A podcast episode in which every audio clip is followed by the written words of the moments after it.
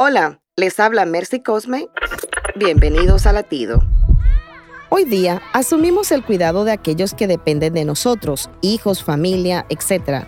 O quizás somos nosotros dependientes de alguien. Quien ha entregado el corazón a Jesús y le ha hecho Señor de su vida, sabe decir, si el Señor quiere, viviremos y haremos esto o aquello. Todo proyecto, por simple que parezca, lo consultamos al Señor. Su gracia y favor nos guiará al éxito, porque no depende del que quiere ni del que corre, sino de Dios que tiene misericordia.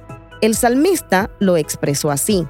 Estos confían en carros y aquellos en caballos, mas nosotros, del nombre de Jehová nuestro Dios, tendremos memoria. Qué bien se siente depender de Dios y que Él nos diga, ayudaré a mi hijo, depende de mí. Para escuchar más latidos, visita salvationarmyradio.org.